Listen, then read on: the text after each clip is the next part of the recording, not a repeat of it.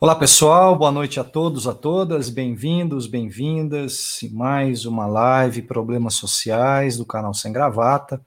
Hoje contando com a presença do Alexandre Contim, que vai trazer, né, vai nos, nos ajudar aqui a, a discutir um tema muito importante, que é a questão do encarceramento em massa, discriminação, segurança pública, enfim, sistema prisional né, nesse sentido.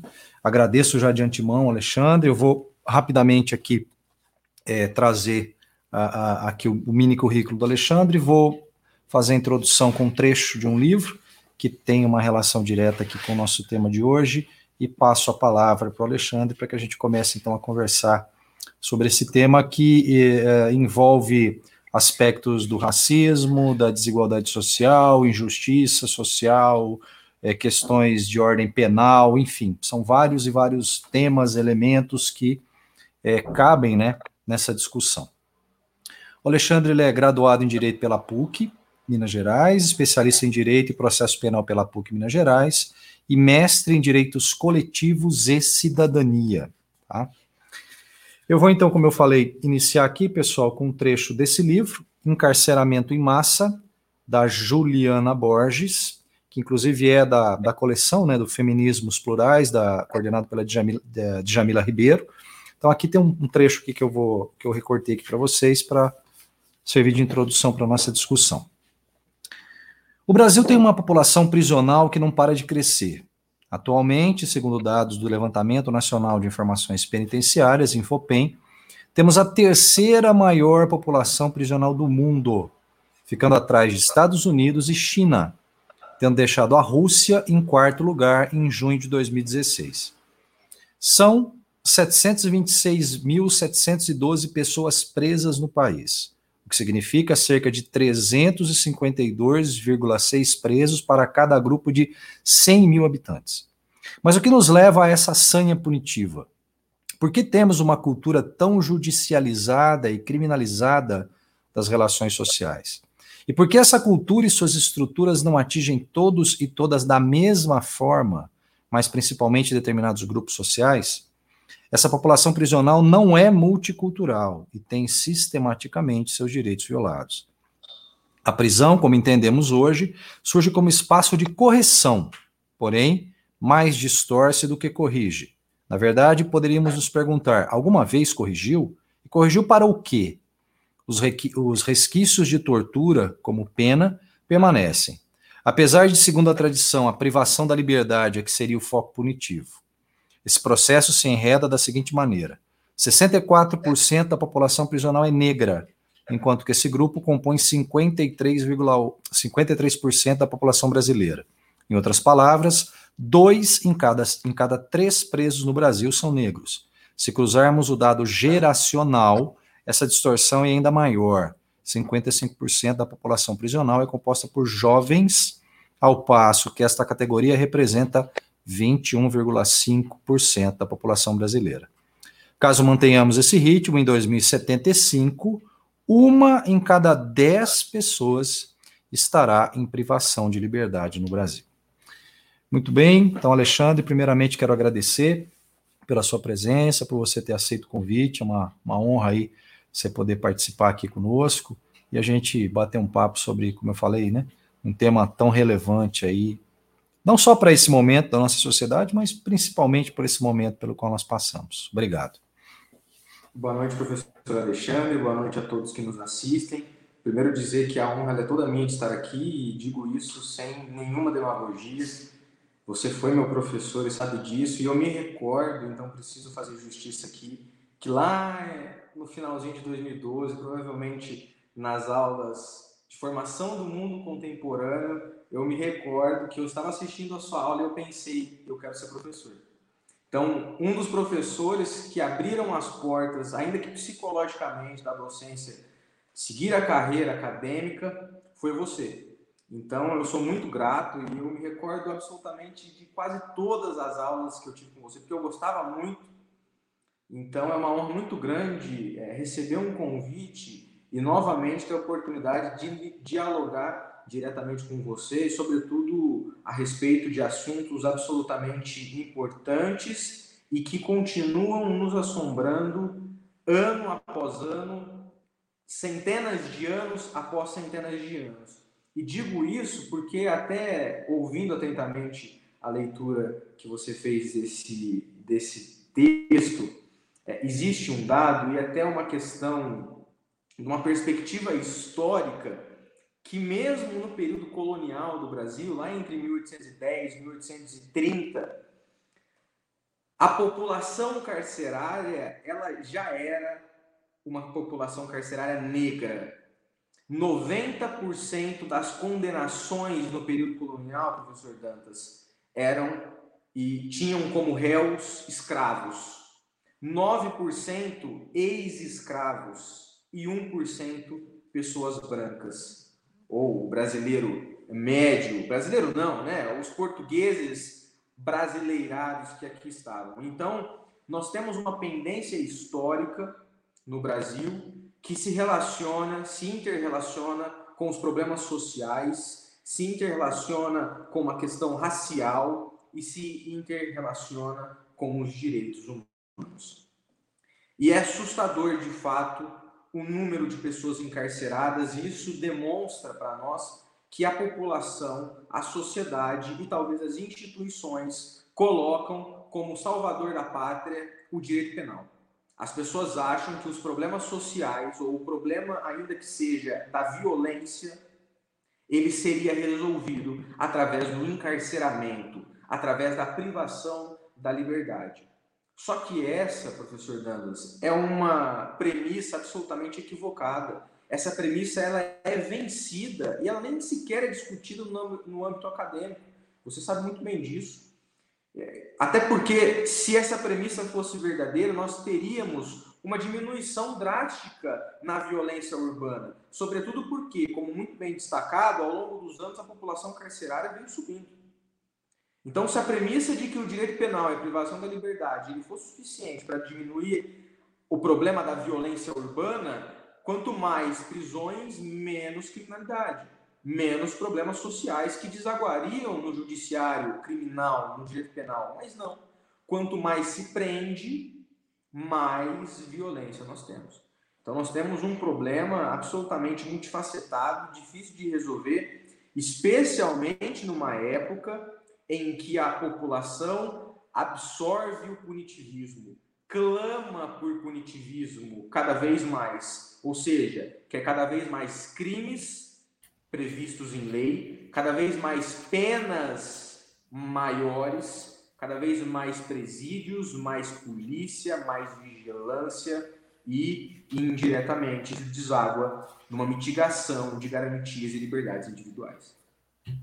E, e mais, obviamente, né, é, isso se intensifica também com uma série de um conjunto importante aí de como é que a gente pode dizer é, de porta-vozes, né, que colocam a necessidade dessa questão. Aquela a tal, frase, a tal frase bandido bom, bandido morto, isso é reproduzido, é intensificado, é introjetado, é assimilado e, e vai sendo reproduzido novamente num ciclo.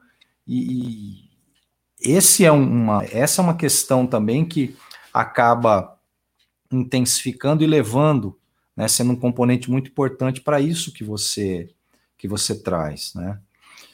É, e se a gente for fazer uma, claro, aqui uma, uma discussão, está pensando aqui de forma, forma rápida, não há como a gente se aprofundar aqui, mas em vários temas, né, que eu, que eu trabalhei aqui, com convidados das mais diferentes áreas, da psicologia, das artes, do, do próprio direito, da sociologia, enfim, nós rodávamos, rodávamos, rodávamos e caíamos na questão da educação.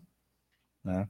Como é primordial, essencial o aspecto educacional. E educação aí no sentido amplo, né? Não, a gente não está falando só da educação formal, educação formal também faz parte disso.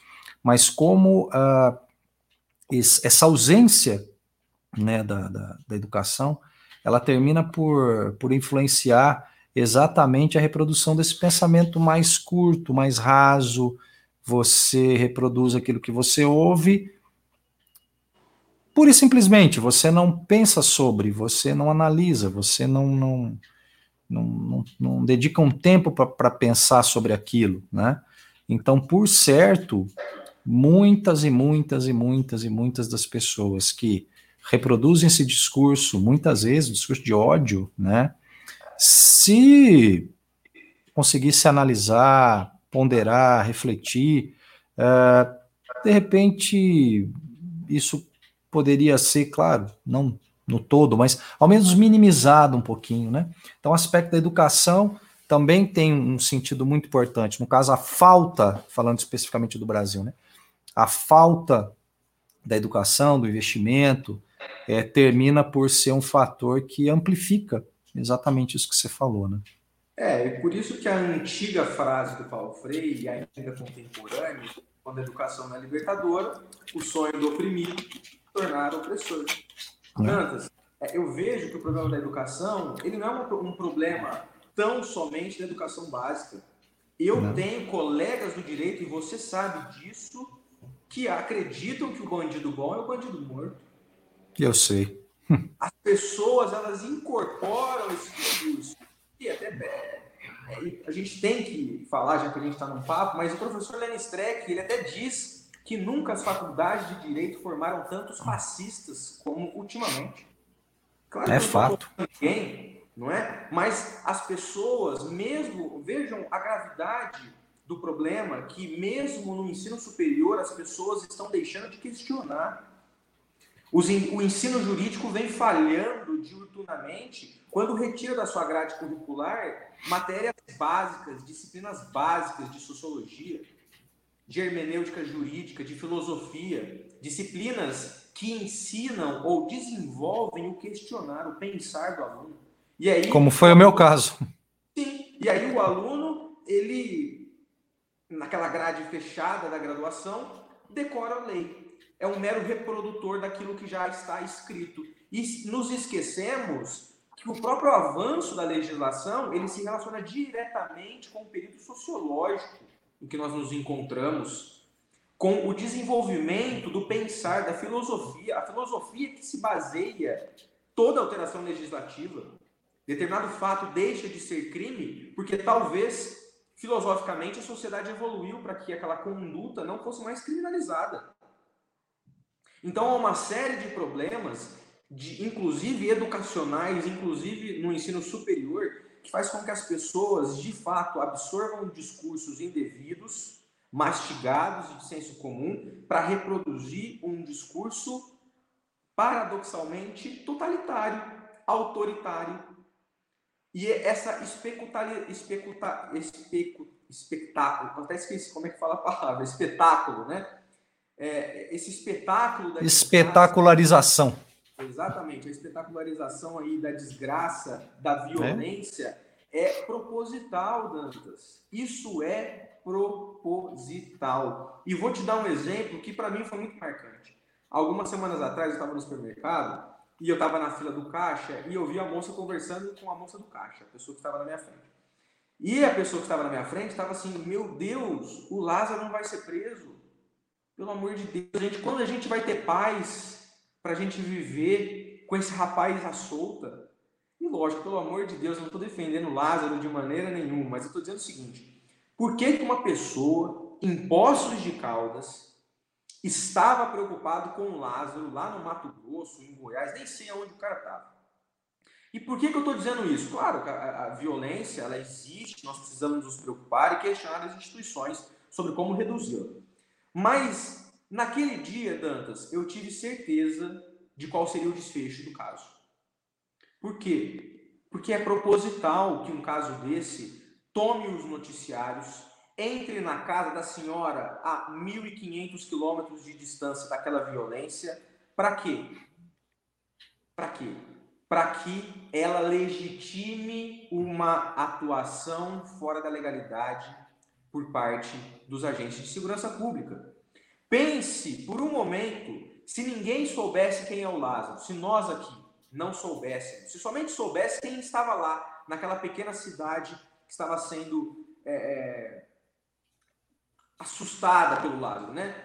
Se nós daqui não soubéssemos quem ele é, quando nós víssemos o desfecho de centenas de tiros dados e dezenas de tiros que acertaram ele, provavelmente nós nos indignaríamos. Mas, ao longo das semanas, foram se criando narrativas nos noticiários e na cabeça das pessoas, ao ponto que as pessoas, talvez até no exterior, pediam, pelo amor de Deus, para que esse rapaz fosse preso, fosse morto, fosse torturado, enfim, que ele sumisse do âmbito, ainda que psicológico dessas pessoas. Então eu tinha certeza que tudo poderia acontecer. Por quê? Ninguém questionaria a atuação, se ela se deu na legalidade ou fora da legalidade. E as pessoas não percebem, portanto, como elas legitimam que o Estado se fortaleça cada vez mais. Que o Estado ele tenha legitimidade pra, para que ele possa atuar fora dos estritos limites que a lei impõe. E, ao mesmo tempo, elas se esquecem que esses limites, eles são garantias básicas de, do, de nós, cidadãos. É o que nos protege do Estado, do Leviatã. É isso. São as garantias, são as leis, são as balizas legais que impõem que um policial ele só atue nos limites da lei. E eu não estou nem entrando no caso específico, se houve legítima defesa ou se não houve lá naquela atuação. Eu estou dizendo que se nós olharmos de fora, a, a proporção que isso tomou nos, nos noticiários e como se fechou o, o assunto sem que ninguém questionasse nada é proposital. E aí a gente pode também pensar duas questões, né? Primeiro, a, a audiência que vai se amplificando nesses programas que sobrevivem graças a isso, né? E então é óbvio, é, é, é pauta para vários e vários e vários dias. E a forma que se estrutura né, a fala do apresentador é exatamente para estimular isso, a preocupação, a raiva, o inconformismo. E aí, para casar com aquele raciocínio, né, ou com uma outra propaganda, uma, um outro elemento lá da população se armar, é um pulo. Nossa, olha aí quanto bandido tem. Putz, eu tenho que arrumar uma arma mesmo, não vai ter jeito, né? Então veja como as coisas estão encadeadas, né? Isso aí eu sempre falei para os alunos e sempre continuo falando. Nada acontece por acontecer. As coisas têm uma razão e tem um, guardam uma série de relações com outras, né? Então, com certeza, quanta gente, a partir de toda, como você falou, essa espetacularização, né? Somada ao discurso desse que ocupa a, a, a, presidência hoje, aspecto da arma tal, não, não chegou e puxa, eu vou ter que. Não sei nem se vai comprar arma, mas estou dizendo, porque vai ter dinheiro para isso. Mas quanta gente pensou nisso? Falou, nossa, eu vou ter que. Realmente, o, o presidente tem razão, eu tenho que me armar, porque se alguém bater na minha casa à noite aqui, eu vou atirar, eu vou matar. Né? Mas é natural. Então as coisas. É, é. é processo, ele não é natural, né? Ele é natural porque ele acontece, mas ele é proposital porque é para isso. Eles querem que as pessoas se sintam cada vez mais coagidas e inseguras, embora a segurança pública seja um dever do Estado, por isso que existe a polícia, né? mas para que as pessoas elas se sintam tão inseguras a ponto de legitimar um Estado cada vez mais forte e de acreditar que elas precisam se armar, que elas precisam se trancar, que elas precisam de mais polícias, que é necessário mais pessoas presas. Provavelmente essa senhora do supermercado, quando saiu no noticiário que o Lázaro foi capturado morto, ela se sentiu aliviada. E o questionamento é, por quê? Essa, é. Esse medo, essa violência urbana, na, nessa circunstância, ela é tão somente psicológica. Ela é uma fantasia que se cria para que as pessoas legitimem cada vez mais atuações truculentas por parte da Polícia Militar. Quantas e quantas pessoas legitimaram o massacre na comunidade do Jacarezinho, é. onde 28 pessoas morreram. 14 delas primárias nunca foram presas, porque alguém diria assim: ah, mas são bandidos. E é. que são bandidos? Esse é o ponto. O que é o bandido? Porque se cria tudo isso acontece para se criar na cabeça da população a ideia de que nós temos um inimigo. Sim, exatamente. Ou é isso. E aí, quem são os inimigos? É a quem pessoa são? que mora longe, negra, jovem, homem, é, é, do, do, gênero masculino. Então, existe uma, um estereótipo desse inimigo, né? Que se coloca um alvo nas costas dessas pessoas, e aí realmente se, se legitima né, é, esse discurso que o bandido bom, ah, não, é então tem que morrer mesmo, né? Tem que morrer. E então essa, essa, essa questão que você traz é interessante mesmo, esse, esse inimigo que nos é criado e alimentado cotidianamente, né? Então, e mais uma vez, e parece repetitiva a minha fala, mas é para legitimar uma atuação fora da legalidade. Porque é o seguinte, alguém me dizer o seguinte, se você me diz, Dantas, olha, ele praticou um crime, ele tem que ser preso, ele tem que pagar. Você está tendo uma fala dentro dos limites, porque se a pessoa ela cometeu um crime, existe uma, um respectivo crime previsto na lei e uma pena que será imposta a ela depois de todo o trâmite processual, do devido processo legal, e aí sim a gente legitima uma atuação do Estado dentro da legalidade. Legal, bacana. Mas quando as pessoas dizem que o bandido bom é um bandido morto, a gente precisa lembrar que não existe pena de morte no Brasil. Então, nós estamos dando um salvo-conduto para que a polícia ou qualquer pessoa possa resolver os seus problemas da forma que quiserem. E não. Tem até, me lembrei de uma música, e é muito engraçado, e você sabe muito bem disso, porque eu só fiquei na PUC quatro anos, cinco anos, você está lá muito mais tempo. E as pessoas, é, muitos dos meus colegas gostavam, por exemplo, de ouvir Marcelo D2 mas eles não entendem o que o Marcelo D2 canta. Porque eles, eles acham que o bandido bom é o bandido morto. E o Marcelo D2 ele é um abolicionista. Ele seria um abolicionista, inclusive no período colonial, escravocata. Claro. E aí tem uma música que diz assim: Tu quer a paz? Eu quero também. Mas o Estado não tem direito de matar ninguém. Aqui não tem pena de morte, mas segue o pensamento, desejo de matar de um capitão nascimento. E é isso que nós temos no Brasil. Não temos a pena de morte, mas nós temos um pensamento e um desejo de matar da polícia, que a polícia absorveu. Eu não sou contra a polícia, pelo amor de Deus. Mas a polícia absorveu e é quem mais absorveu o pensamento totalitário que nós temos hoje no Brasil.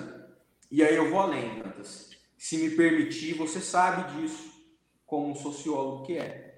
Que o Brasil é o único país da América Latina que anistiou as pessoas que praticaram tortura durante o período da ditadura.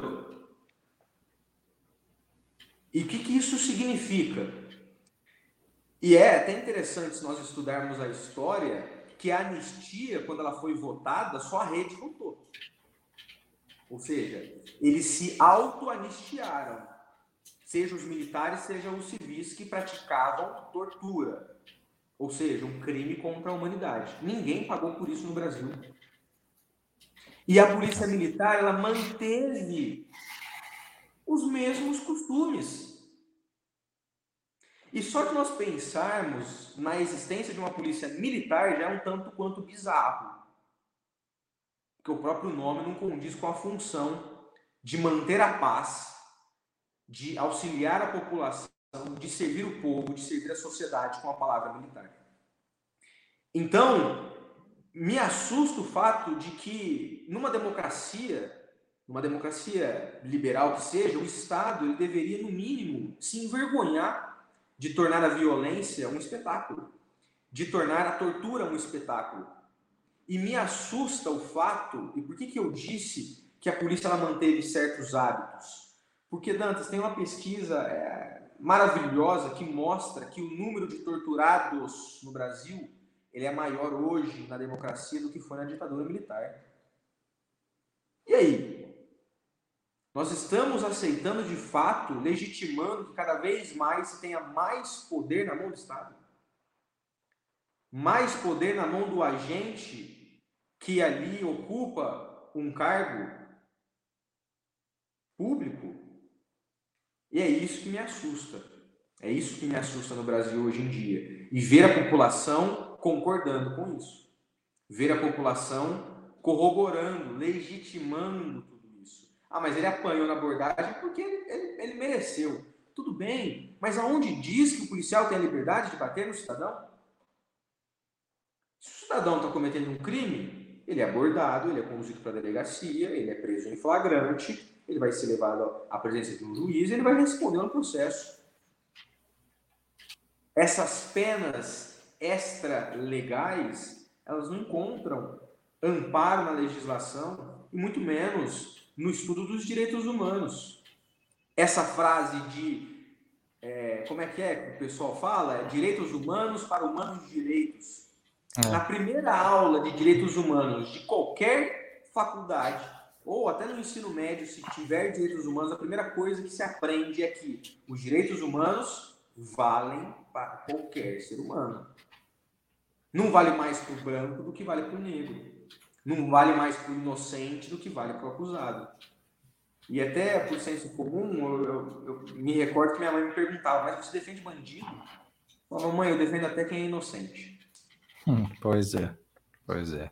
Até fazendo um gancho com o que você trouxe aí, sei, de repente você poderia comentar, é, não sei se teria possibilidade, trazer alguma, alguma experiência, alguma, alguma alguma situação na, que, você, que você viveu, que você vive aí na sua prática é, cotidiana e de trabalho, claro, sem entrar em muitos detalhes, mas para ilustrar um pouquinho isso, né? Como que, como que é a sua prática aí de, de trabalho, é, o seu envolvimento com isso, enfim. Danos, é muito difícil falar isso porque eu sou um grande inconformado, ao mesmo tempo em que eu sou um grande frustrado com as coisas que eu vejo na advocacia criminal. E eu digo isso com propriedade porque eu sou filho de policial militar e neto de policial militar, de um subtenente. E as coisas que eu vi na advocacia criminal, as abordagens policiais com as quais eu me deparei na delegacia, com os flagrantes forjados e as discussões que eu tive com policiais na frente do delegado, me fazem desacreditar completamente, completamente do sistema de justiça no Brasil. E me fazem questionar cada vez mais a atuação da Polícia Militar. Existem bons policiais? Demais, demais. Sim. Então, o primeiro passo, e o bom policial sabe disso, é saber que existem os maus. E não quero nem colocar como bom ou como mal, mas às vezes o próprio policial absorve o discurso autoritário. O próprio policial, enxugando gelo na rua diariamente, é, ele absorve, né? O policial que inclusive é mal pago, é mal remunerado, é mal visto também pela sociedade, ele absorve o discurso autoritário. E aí ele quer colocar em prática aquilo que ele não vê acontecendo, talvez, no judiciário. Aí ele se sente no direito de fazer justiça.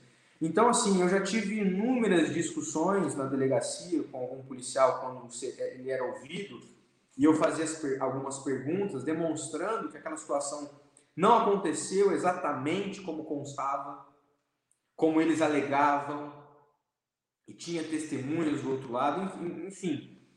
É muito difícil ver que as instituições elas de fato absorvem o racismo estrutural. E se eu pudesse colocar aqui de 100 vezes em que eu fui cobrir um flagrante na delegacia, eu diria que em 90 delas os acusados eram negros. Não tenho a menor dúvida disso. Então, assim, a gente precisa questionar, né? A gente precisa questionar o racismo estrutural, o racismo presente no sistema de justiça criminal. E aqui é bom que fique claro, é que não é tomando o lugar de fala para falar sobre racismo de um negro, mas eu até vi, é, e uma professora do mestrado me dizia isso, que cada um fala do lugar em que se encontra, da perspectiva que tem. E li uma entrevista hoje, agora não me recordo de quem, que dizia que é importante que brancos discutam racismo, porque é importante que um branco fale para outro branco que nós somos racistas que nós temos atitudes racistas e o primeiro passo para reconhecer o racismo, para não ser racista, é reconhecer que o racismo existe. E que nós, por mais que não querer, queiramos ser racistas, podemos ter atitudes e falas racistas. Então, eu verifico sempre o racismo presente no sistema de justiça criminal e tem um dado, Dantas, tem um ele era juiz aqui no Tribunal de Justiça de São Paulo, agora ele foi alçado desembargador esse ano, inclusive o Marcelo Senna. Ele é pesquisador também, ele é doutor pela USP em criminologia, ele é fantástico. E a tese de doutorado dele, ela foi exatamente relativa ao superencarceramento e o papel do judiciário nesse superencarceramento. Então ele analisou, Dantas, 800 sentenças de tráfico de drogas. 800. Em 90% dessas sentenças, a única testemunha era um policial militar do fato. Tá? Então acontecia o fato, a pessoa era condenada, a única prova que se tinha era a versão do policial militar, de mais ninguém. Mais grave do que, do que isso, a quantidade de drogas que eram encontradas com pessoas brancas, no caso específico da maconha, a média de maconha encontrada com pessoas brancas é de 1,15 é, de 1,15 kg, ou seja, 1,1 kg mais ou menos. Já o negro, a média de droga de maconha encontrada com negro nas abordagens e nas condenações é de 100 gramas. Ou seja, se encontra muito mais droga com branco que com negro. A despeito disso, 70% dos negros foram condenados. 40% dos brancos foram condenados. Ou seja, em que pese o negro ele ser abordado com cerca de 10 a 15% de droga daquilo que o branco é abordado, o negro ele é sempre mais condenado que o branco. Porque o branco muitas vezes é tido como usuário. O negro ele é tido como traficante. E um dos motivos que sempre me fez questionar as drogas, sem nenhum tipo de demagogia, é justamente saber que no Brasil é legal, há uma legalização camuflada das drogas. Só que essa legalização, ela se limita a mim, a você, a outros brancos de classe média alta. Então, por que o branco de classe média, estudante da PUC, ele tem o acesso e a liberdade de usar drogas, de levar para os seus amigos, de levar no churrasco. E o negro, ele é encarcerado em razão da mesma situação. E não só sobre isso, Dantas, as abordagens policiais, elas seguem os mesmos estereótipos. Tem um dado da Defensoria Pública do Estado de São Paulo que 80% das pessoas abordadas na rua são negros. 80% de quem é abordado na rua são pessoas negras. E aí tem um dado, eu selecionei alguns dados interessantes para trazer, porque isso mostra o claro. racismo institucional. No estado de São Paulo, em 2020, ocorreram 14 milhões de abordagens policiais, abordagem com busca pessoal pessoa teve, a pessoa foi abordada e passou por uma busca pessoal, né? O policial ele buscou no corpo da pessoa se havia alguma coisa pessoalmente com ela. 14 milhões de abordagens com busca pessoal. Dessas, 0,8% resultou em prisão em flagrante. aí alguém me questiona, tudo bem, mas a polícia pode abordar? Pode. Qual é a regra para isso? Precisa de um mandado como para como por exemplo para ingressar em um domicílio? Não. O policial ele tem a liberdade de abordar um cidadão e fazer uma busca pessoal. Qual é o critério que a lei elege nessas, nessas circunstâncias? A existência de um, uma, uma fundada suspeita de que essa pessoa está cometendo um crime. É um critério absolutamente subjetivo. Sim que abre margem para o policial ele abordar o que quiser e dizer, não, há aí uma suspeita de que há alguma coisa. E aí me chama a atenção que como menos de 1% das abordagens resultam em prisão, se havia tantos indícios para que essa pessoa passasse por uma revista pessoal. Eu nunca fui revistado na minha vida. Eu também não. Mas se nós tivéssemos aqui talvez um colega do meu mestrado negro ele falaria. Eu já fui cuidado. É, é, interessante essa questão que você, que você colocou, Alexandre, do aspecto da, do fato da pessoa não ser negra e é, falar sobre essa, esse aspecto do, do racismo. É, eu, faz pouco tempo, a gente colocou, junto com três pessoas, nós fundamos um instituto contra o racismo, que é o Instituto da Cor, né? somos quatro sócios fundadores. Quem idealizou foi um amigo meu, negro, né? que havia entrado em contato com outro amigo comum também negro, e chamou a mim posteriormente uma outra amiga dele, nós dois brancos e eles dois negros, né? E quando nós, à medida que, que, que o, nós fomos constituindo o instituto, fomos formando tal, nós é, conversamos, começamos a conversar com determinadas pessoas, grupos, até para explicar, né, para mostrar qual era a proposta do instituto, enfim. E uma das perguntas que eram feitas era exatamente é, ir ao encontro disso que você falou. Eram direcionadas para mim e para essa outra pessoa. Mas espera aí, você não é negro? É, o, Instituto da Cor tem 50% de pessoas brancas e 50 negras. Como é que é isso? E eu sempre falei, é, é, sempre fui nesse, nesse sentido, né? Eu não, não sou negro, eu jamais vou sentir o que um negro sente, é, em relação ao, ao, ao, preconceito, ao racismo, mas não é por isso que nós não devemos, não podemos e não devemos, né? Muito ao contrário, temos, né, na verdade, que fazer algo em relação a isso.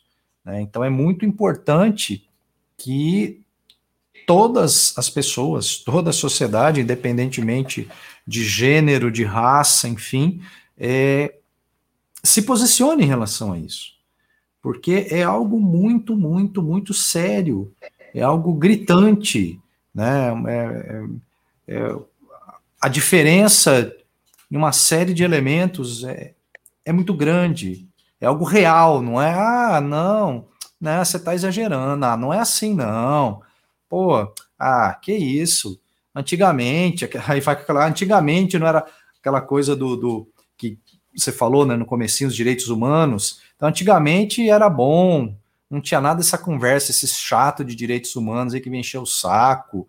A gente falava o que a gente queria, né? Criança apanhou do pai e da mãe e não aconteceu nada, né? É, é, é o... Lembrou até um amigo meu um dia reclamando: ah, hoje tudo é muito mimimi, hoje está tudo muito chato, o mundo está mais chato. E eu disse para ele o seguinte: eu falei, olha, o mundo sempre foi chato para alguém. Pois é. Foi chato para quem era oprimido. Pois é, Agora, é exatamente isso. Porque nós começamos a questionar quem está oprimindo, nós estamos questionando o opressor. E sobre essa questão, eu acho que é o seguinte: a gente jamais tem que substituir a fala de um negro para falar sobre racismo. Mas, repito, Sim. é importante que cada um fale do, do, lugar em que se encontra, da perspectiva que tem. E é importante que brancos falem sobre racismo, não para substituir negro, jamais, que eu não vou falar o que é o racismo ou como se sente o racismo, isso não, jamais. Mas eu preciso falar de um racista para outro racista. Sabe por quê? Porque a maioria das pessoas que praticam racismo são brancas. Eu preciso saber disso, eu preciso me reconhecer nisso. Ah, mas eu não sou racista. Não, mas eu tenho amigos racistas. Eu tenho familiares racistas. E eu preciso falar sobre racismo com essas pessoas. Eu preciso me reconhecer enquanto homem branco privilegiado que vive num mundo racista, que para mim é muito cômodo a existência do racismo sem que eu me surja. Então é preciso que nós nos indignemos a ponto de demonstrar que sabemos que brancos são racistas. E, e uma, uma... essas pessoas falar de branco para branco, falar de sim, branco sim. que questiona o racismo, que sabe que pode ser racista, a gente fala, ah, mas eu não sou racista, eu jamais vou ser racista. Às vezes a gente se pega tendo uma. reproduzindo uma piada antiga racista, reproduzindo uma fala idiota racista que a gente aprendeu que era normal. Então a gente continua praticando. A gente precisa questionar, e aí a gente só questiona isso porque a gente aprendeu com o mundo. E a gente precisa continuar dando voz a essas pessoas. E quando essas pessoas não estiverem presentes, nada nos impede de levar a voz dessas pessoas também aonde nós estamos aproveitar talvez do privilégio que nós temos em determinadas situações para levar a voz dessas pessoas até os locais onde talvez elas não chegam em razão de todas as estruturas que cercam né, as castas no Brasil. uma coisa interessante, né? É, e aí, o que eu vou falar que é pa, para além do aspecto de, de raça, né? A opressão no sentido amplo. Opressão em relação à raça, opressão de gênero, opressão de é, é preferência sexual, opressão de acesso. A, a, a, opressão na questão do acesso à justiça, uh, de enfim, qual seja, né? Porque muitas vezes a pessoa que é, é oprimida, ela não percebe. Muitas vezes ela não percebe que ela está sendo oprimida. Né? Ela não tem noção. Como? Desculpa. Às vezes incorpora né, o discurso. Isso, exatamente. Ela, ela não percebe isso. Ela não percebe essa, essa opressão. É que eu estou falando, uma opressão no sentido amplo aí. Né? Então, realmente há necessidade né, de, de, de se posicionar, de, de, de buscar esse despertar. E, repito, não só, mas isso passa também pela questão da, da, da educação. Né? E passa também por um aspecto, pelo menos para mim, acredito para você e para uma porção de gente, por um aspecto de consciência. É, não tem como né, a gente é, perceber isso, carregar, ter assimilado e continuar assimilando ao longo da vida uma série de elementos que nós podemos utilizar para fazer o bem para alguém, a gente não fazer, né? Então isso passa por uma questão de consciência, de caráter, uma série de elementos, né? É, isso é, é, é, importante a gente, a gente é, também falar. Né? É, e torna a, a discussão, é, essas pessoas, elas buscam tornar a discussão cada vez mais moralista, né? trazer para um âmbito cada vez menos técnico e falar aquilo que elas pensam, como se a opinião ela se sobrepusesse a estudos, a questões é, acadêmicas, enfim, a estudos que que atestam a existência de tudo isso no Brasil. Cara, só um, só um parênteses. O momento que a gente está passando. O que tem de gente, de grupo, de movimento que está questionando vacina, que está questionando ciência. Né? A gente jamais podia pensar que ia voltar numa situação dessa. Isso aí já tinha ficado para trás há muito tempo. Então, Quando a gente é... estudava a revolta da vacina, a gente já pensava, nossa, como que as pessoas eram idiotas, né? a gente chegou num momento em que a gente questiona de novo a vacina, em que a gente acredita em terra plana, em que a gente acredita que a corrupção ela acabou. E é isso. E voltando brevemente a falar sobre o superencarceramento, aquele texto no início, ele de fato trouxe um dado interessante que 65% das pessoas presas são negras. E será que o negro comete mais crime do que o branco no Brasil? Eu acho que não. Inclusive, porque o meu ciclo de amizade, eu conheço bastante branco que comete crime, mas esse crime não chega lá. Esse crime é aceito pela sociedade, Dantas. A sociedade, ela criou no seu imaginário o crime que pode e o crime que não pode. Eu tive uma discussão uma vez com um familiar que me causou uma profunda tristeza. E, é, e as coisas não negam, né? Voltou, bolsonarista, moralista, e um dia eu cheguei na casa dele e ele falou: fecha a janela, fecha a janela, porque não pode, não pode vir o fiscal aí da, da concessionária de energia elétrica. Eu, como assim? Não, porque trocou não sei o quê. E ele tinha feito um gato. Que beleza. a fonte de energia elétrica. Ele falou assim: não estou dando conta de pagar energia elétrica. Ganha bem, vida boa. Vida assim, né? Trabalhada, mas uma vida ó, muito melhor que a maioria das pessoas. Falou, mas a conta é muito cara, não estou conseguindo. Eu falei assim, olha, é, isso é crime. Isso é furto qualificado. Furto de energia elétrica. Não, mas eu falei, isso é crime. Eu falei, ó, eu até brinquei com ele, eu falei, o capitão vai ficar chateado com você. Você vai decepcionar o seu capitão. Isso é crime. Ainda brinquei, não me liga. Quando for preso, não me liga. Porque eu teria vergonha de ir lá te socorrer nessa situação. É. E aí, eu, ele ficou desesperado, tirou, mandou tirar, mas eu quero dizer o seguinte com isso, que as pessoas, elas não se veem como criminosas, porque há um estereótipo no Brasil de que o criminoso é o criminoso negro ou o criminoso pobre, periférico. Essas pessoas são perigosas. Essas pessoas precisam ficar trancadas na jaula.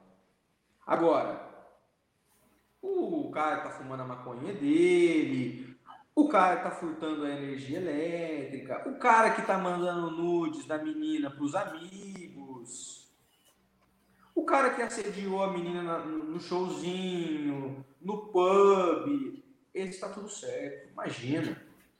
Imagina. Ele, tá, ele não é bandido igual os outros. Então, como assim? Há mais bandido e menos bandido? Há mais criminoso e menos criminoso? Para mim, não. Para mim, nem gosto dessa nomenclatura de criminoso, mas quem viola uma lei, não me importa qual é a pena da lei. Não me importa se é. Violou. É isso. Violou ao direito do Estado aí, legítimo, é, a impor a aplicação de uma sanção penal. Só que o problema é que a sociedade não se indigna da mesma forma. Eu não vi a sociedade indignada com uma das maiores apreensões de armas da história do Rio de Janeiro no condomínio de luxo. Num condomínio que você conhece muito bem que eu morava lá. Mas as pessoas se indignam quando algumas armas são apreendidas na favela. Nossa, acabou a violência, obrigado. Agora, as drogas são produzidas nas periferias a maioria das armas apreendidas nas comunidades são armas de uso restrito, Dantas. São armas do exército, da polícia. Como é que essas Exato. armas estão chegando lá, hein?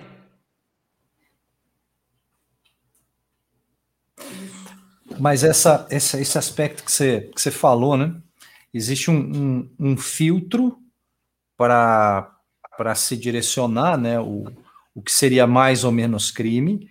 Existe um filtro também para se direcionar é, a pessoa que foi vítima de, um exemplo, né? Que é, essa a, a eleição desse desse homem serviu é, para pelo menos, né, uma porção de gente que estava com o pescoço aí com a, escondido, colocar o pescoço para cima, para que se pudesse enxergar quem elas realmente são, né? Algumas a gente enxergava antes, mas uma série delas, curiosamente, eu pelo menos, passei a enxergar depois, né? Que, que tudo isso aconteceu e que vai acabar logo logo. É, e uma, uma pessoa né, da minha família, é, eu tendo, né, tentando buscar uma conversa né, civilizada em relação a uma série de questões, Aí caiu no aspecto da Marielle, né? E, e eu trouxe, né? Falando, então, que é a questão da Marielle, quem tá por trás disso, tal, tal. Aí, com toda a ironia, a pessoa falou: ah, a Santa Marielle. Coisa boa, né? Para ter sido morta, coisa boa não deve ter feito. Já ouvi pessoa, isso. Ouvi isso. Pessoa né? da, assim, que eu, eu fiquei parado, falei: não, não, não é possível que eu tô vendo isso de você. De você. Não, não, não dá para estar tá ouvindo isso, mas eu tava né? Então, e uma proporção e de fato, você tem razão. Essas eleições elas serviram para mostrar quem é quem, né? Para aflorar o que cada um é e as pessoas que se encontravam escondidas ou talvez entorpecidas nas cavernas e na caverna reprimidas. Na caverna, e estou falando da caverna da filosofia mesmo. Sim, tá? sim, reprimidas também, né? Só que elas encontraram um discurso no qual elas poderiam se apoiar, que as instituições aceitavam. Tudo começou quando, na votação dentro do Congresso Nacional, na Casa do Povo, na maior expressão da democracia nesse país, Dantas, alguém pôde homenagear um torturador da ditadura. Esse é um dos argumentos que eu uso também. Como que, como, como que você votou num homem desse, com toda a sua história, um homem que. Desculpa te interromper, mas é não, que aconteceu com a, a, mesma pessoa que eu estou fazendo a referência, tá? Então, acho que tudo começa lá e vira uma bola de neve, né? As pessoas começam a aceitar natural. Porque se a gente aceita o torturador da ditadura, a gente aceita o torturador de hoje. A gente aceita o cara que tomou choque na salinha, que deu choque, que deu tapa, que afinal ele. Desde que não seja conosco. Desde que não seja com os nossos, é, exatamente isso. Enquanto for com o nosso inimigo, tá tudo bem. E, me, e, você tocou num ponto da Marielle que é um ponto chega, chega a doer ouvir isso. Por quê? Essa eleição ela foi marcada pela mentira. Pela mentira que se tornou verdade. Inclusive, é, a gente traz à tona, é, é, tão engraçado que, inclusive, você deve ter lido Humberto Eco, Fascismo Eterno, a gente vê tanta coisa acontecendo de novo. E tem até aquela, aquela conhecida frase do primeiro-ministro da Alemanha nazista de que uma mentira contada mil vezes se torna uma verdade. Basta que essa mentira se conte mil vezes, ela se tornará uma verdade indiscutível. E eu não sei como as pessoas conseguiram absorver o discurso de que a Marielle defendia bandido. A Marielle, os projetos dela, quem tiver curiosidade, um dos grandes projetos da Marielle era atendimento psicológico para policial, porque as pessoas se esquecem de que grande parte dos policiais militares sofrem de depressão por causa do serviço, por causa do medo, por causa da exposição ao perigo. O índice de suicídio de policiais militares é altíssimo. E a Marielle, ela fazia parte da ONG que abraçava o policial militar, que ajudava o policial militar, que defendia direitos humanos. E as pessoas conseguiram absorver uma ideia de que ela defendia bandido. Então, certamente, eu também defendo bandido. Porque eu me vejo reproduzindo uma série dos discursos da Marielle. E é dolorido ouvir isso porque as pessoas julgam aquilo que lhes foi contado, uma mentira descarada que se tornou verdade na cabeça dessa pessoa. Só que também é muito cômodo para essas pessoas. E por muito tempo eu achava que essas pessoas eram vítimas porque elas eram ignorantes. Mas chega num ponto que a gente precisa reconhecer que é muito cômodo a ignorância nos dias de hoje. É muito cômodo porque as pessoas elas fingem não ver os problemas que existem no país. E é isso. É, se naturaliza uma série de questões, né? Mas é, é, é esse, esse esse ponto, né, que a gente começou a falar aqui da, da eleição, né? Realmente é, houve uma, uma assimilação desse discurso, dessa, dessa mentira de, em relação a uma série de elementos, né? E a reprodução dessa mentira, né? E até em relação a essa pessoa, né? É, até comparei, falei, é, se eu fosse engenheiro, se fosse comprar uma casa, pelo, por tudo que eu tinha estudado, por tudo que eu tinha feito, né? Todas as minhas. É, é, toda a pós-graduação que eu tinha feito, enfim, se eu falasse, eu não compro essa casa, que essa casa vai cair. Você não ia acreditar em mim? A pessoa, não, iria, tal. É a mesma coisa, eu falei, eu falei para ela, é a mesma coisa. Eu fiz graduação em ciências sociais, eu fiz mestrado, fiz doutorado em sociologia, eu estudo isso. Isso é minha vida diária, né? Então, por que, que você não acreditou né? Isso foi Mas agora. O, é, por que que... O desmonte da educação superior, ele é primordial para que esse tipo de discurso ele vá para frente. É importantíssimo que matérias como sociologia, como filosofia, elas saiam da grade do direito para que as pessoas não questionem isso. É importantíssimo que a população absorva a ideia de que nas faculdades de humanas só se fuma maconha. Falar pra, pra Só uma coisa aqui, Alexandre. Para que, que vai dar dinheiro para o curso de História da UF? Pois é, pois é. E uma questão importante, né, até para fazer, um, fazer justiça, é o, o a, a, plataforma online que eu, que eu leciono hoje, a Escola de Direito, que tem o, o, professor Felipe de Mendonça né, como, como coordenador, ele é o coordenador aqui também do canal Sem Gravata. É, quando eu ano passado, quando eu tomei conhecimento da estrutura, da proposta da escola de direito, me encheu os olhos. Filosofia, sociologia, criminologia, antropologia, uma série de disciplinas que, como você bem falou, é, se encontram num processo de desmonte em uma série de reformulações de grade que foram feitas, inclusive na instituição que eu lecionei, que eu lecionava, e que por conta disso eu não lecionei mais lá não tinha mais espaço. Né? Então, isso não é privilégio de A, B ou C, é uma realidade que se disseminou né, em várias e várias instituições do, do, do, do direito, do ensino jurídico. Né? Então, realmente, quando você é, é, é se depara com isso, chama atenção, fala, não, peraí, tá, tá, Isso aqui está na contramão do que está sendo. Que bom. Então, né? É, guardadas, claro, as devidas proporções, né? Mas devidas proporções. Quando a gente pensa, então, mais uma vez, para quem tem assistido, guardadas as devidas proporções, tá? Mais ou menos é como nos anos 60, 70, também se retirou uma série de disciplinas de cunho da filosofia, da sociologia, da história, etc., para colocar uma disciplinas no, no lugar que não acrescentavam em nada, que eram disciplinas que puramente eram matérias para se decorar, né? É, e não se questionar, não se pensar. Né? Então, realmente, é isso que você falou é, é, é uma é uma realidade. Da educação e da pesquisa, sobretudo, é exatamente isso. É? Por que, que nunca, nunca no Brasil nós tivemos uma quantidade ínfima de orçamento destinado à pesquisa, como atualmente nós temos? Hoje, para que se consiga uma bolsa de pós-graduação, mestrado ou doutorado, um curso de humanas, é difícil.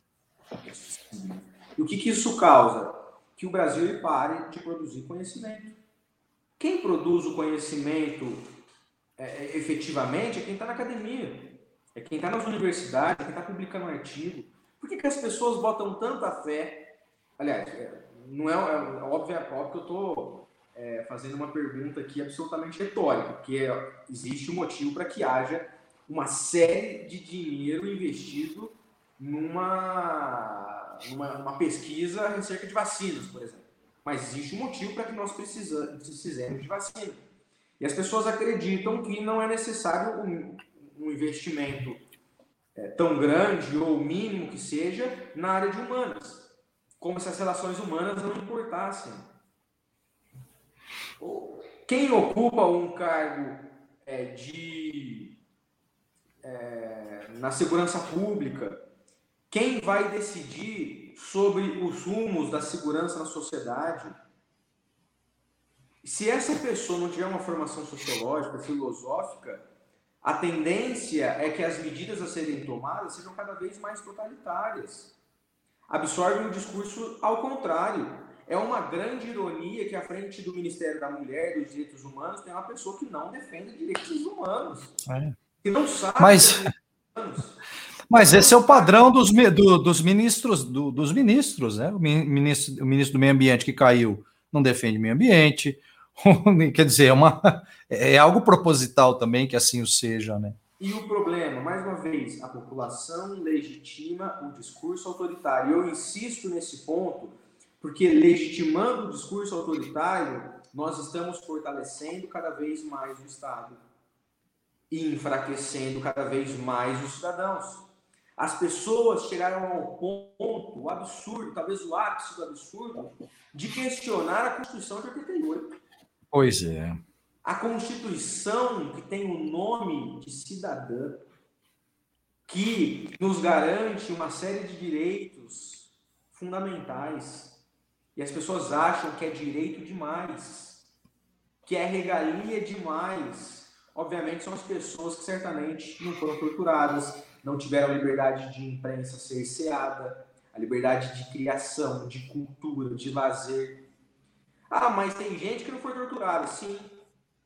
Eu lembro de um professor dessa instituição que a gente, que eu estudei, que você selecionou, que falava, um dia falou na aula com maior orgulho, mas é, só era preso na ditadura quem era paderneiro. Quase que eu falei assim, ó, bundão. Ele aceitava tudo. Você, sabe quem é, né? é, esse professor que as pessoas não gostavam muito e que até foi convidado a sair lá depois de um tempo. Mas ele achava que a ditadura era natural, que só eram presos baderneiros. Muito provavelmente hoje, se se instaurasse uma ditadura, eu seria preso, porque eu seria o primeiro a estar na rua com a bandeira, eu sou contra o governo. Mas peraí, o que, que me dá liberdade de fazer isso hoje? É a Constituição de 88. Pois é. O que me dá liberdade hoje de estar aqui criticando o governo, criticando as estruturas sociais, é a Constituição de 88. E é o ápice do paradoxo as pessoas clamarem, é, através da liberdade de expressão que a Constituição lhes assegura, o fim da Constituição. Fim. Ou a é. intervenção é. militar para manter a democracia. Vejam só que absurdo. E aí, muito provavelmente, nós teríamos um maior ainda é, aumento exponencial das pessoas presas, como se isso já não fosse um problema no Brasil. Sim. Bom, Alexandre, a gente está caminhando para o final. Quero agradecer muito pela, pela sua presença. É, o tema, né? A gente, vai, a gente pensa no tema, é óbvio que é. ao, longo, ao longo da conversa vai abrindo, outras coisas vão vindo, é natural que, que seja assim, e esse é uma, uma, uma, uma questão interessante aqui da, da, da, live, né? Assim mesmo, não tem, não tem roteiro, não tem né, o material.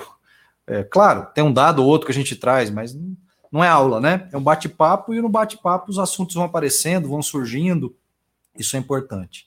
Então, quero, quero agradecer aí pela sua presença, agradeço muito, a, a fiquei muito, muito emocionado com as suas palavras iniciais, é, quando você me citou aí como inspiração enquanto professor, puxa, isso aí é muito, muito, muito importante, não por conta de vaidade e orgulho, nada disso, mas, pô, pô tô no caminho certo, né, as coisas foram feitas e continuam sendo feitas dessa maneira. Então, realmente fiquei muito, muito feliz e muito emocionado com as suas palavras. Eu agradeço pela presença. Tá? Se quiser finalizar, aí eu encerro de vez. Ele é todo meu, Dantas, e minhas palavras saibam que, saibam que ela é do fundo do coração mesmo, é um sentimento de gratidão que eu tenho.